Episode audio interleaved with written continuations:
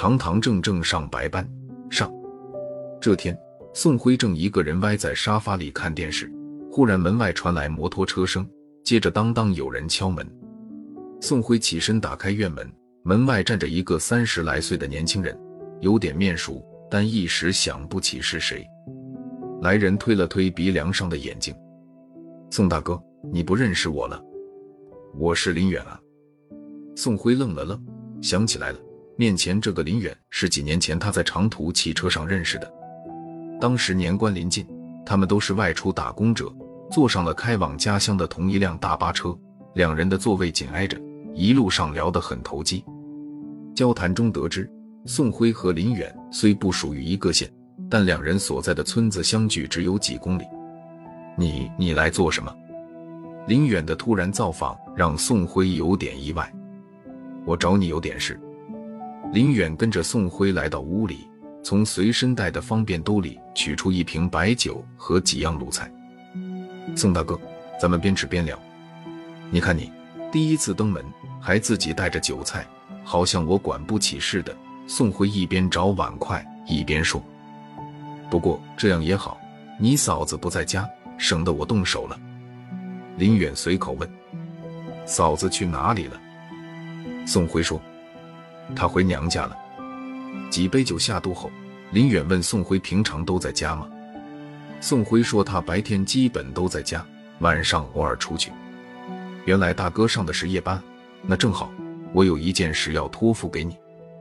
林远说：“他那次出去打工等于白跑一趟，到家后发现钱包被人偷了，所以从那以后就再也没出去。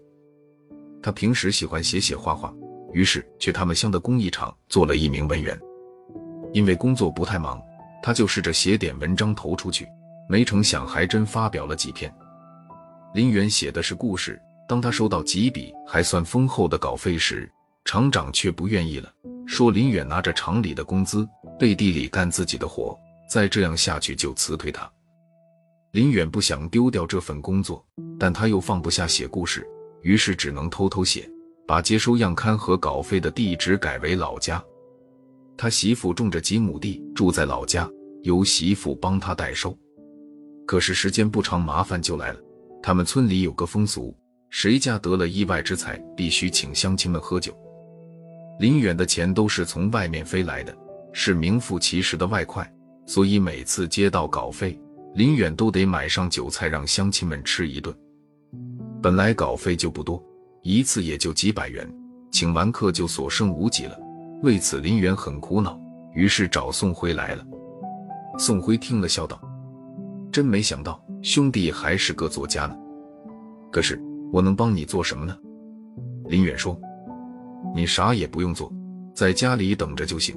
我想把你这里作为我接收样刊和稿费的地址。对了，把你的地址和邮编告诉我。”宋辉把地址和邮编写给林远，又问：“光有这个，人家就会把钱寄过来吗？”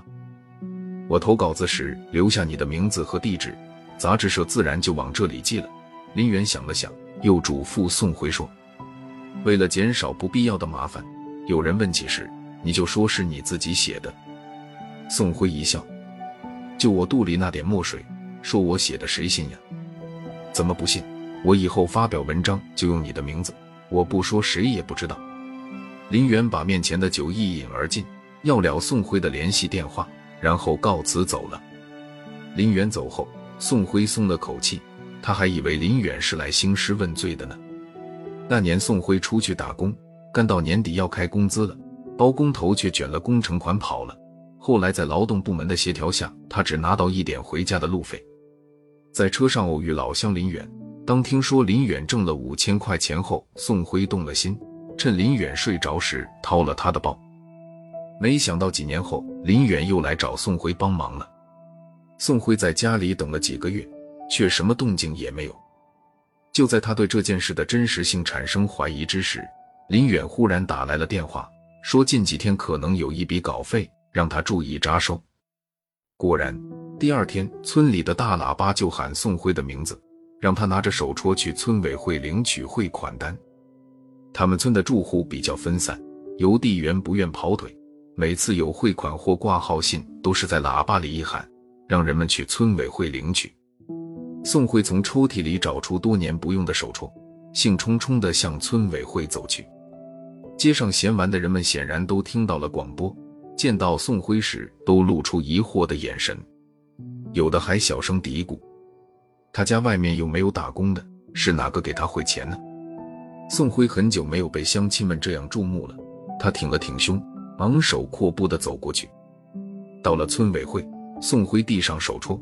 邮递员把一张五百元的汇款单和一个牛皮纸信封交给他。你也会写文章？旁边的村主任一脸狐疑的把信封拿过去，撕拉扯开，抽出一本杂志，翻到目录看了看。这上面哪篇是你写的？宋辉的心砰砰直跳，把脑袋凑过去，终于在目录上找到了他的名字，于是指给村主任看。村主任的眼睛瞪得像鸭蛋。这真是你写的？宋辉扬了扬手里的汇款单，这还有假？稿费都来了吗？出了村委会，宋辉决定去买包烟，他有好长时间没抽烟了。小卖店在村头公路边，宋辉绕道走过去，对店里一个三十多岁的女人说：“给我拿包烟，拿钱，不赊账。”女人把烟放在柜台上，手却不肯松开。宋辉把手里的样刊和汇款单送到女人面前，看把你吓的，以后咱不差钱了。